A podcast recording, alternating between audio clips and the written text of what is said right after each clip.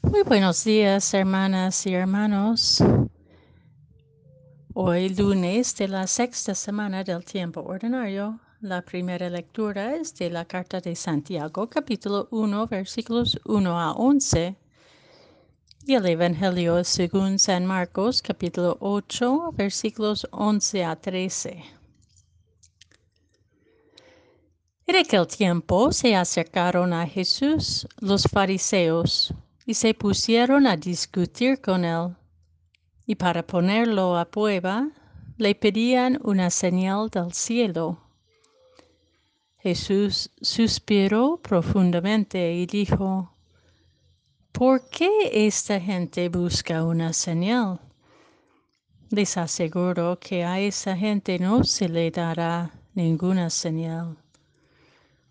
Entonces los dejó, se embarcó de nuevo y se fue a la otra orilla.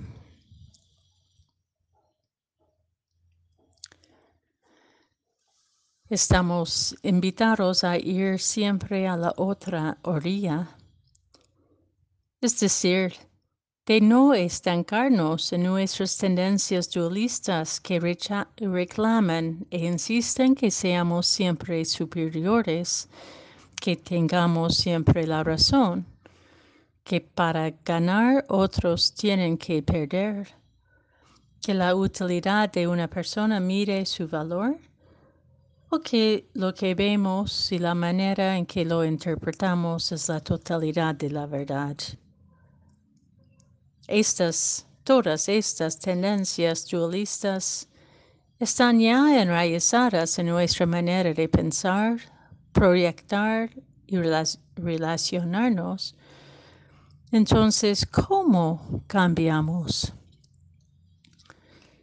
Ir a la otra orilla, vivir de otra manera, no significa huirse de una prueba, de evitar el combate, de ignorar la complejidad de una situación. Más bien, es una decisión de buscar otra posibilidad, de detenerse un rato para poder responder del corazón profundo y no simplemente y espontáneamente reaccionar del corazón sensible y defensivo. Jesús nos enseña hoy, pues, cuando se enfrentó con los motivos mezquinos y dualistas de los fariseos, que querían atraparle en alguna incoherencia o presionarle a dar una señal del cielo que podría ganarles, supuestamente como creyentes y discípulos, Jesús resiste a entrar en este juego, pues si no reconozcan ya a Jesús como el Hijo de Dios, el enviado y ungido de Dios, por todo lo que han presenciado, ¿qué otra señal le convencería de verdad? Mejor mostrarles con sus gestos que otro camino eh, más interior hacia la plenitud que habita en la otra orilla. En nuestra vida también estamos llamados a tener esta claridad interior, que es, la, que es el fruto de la fe, que es como una planta que sembramos y nos exige nuestro cuidado en mutualidad, en comunidad, para poder enraizarse en las profundidades del misterio del ser. Santiago en la primera lectura medita sobre esta fe que produce paciencia en tiempos de prueba.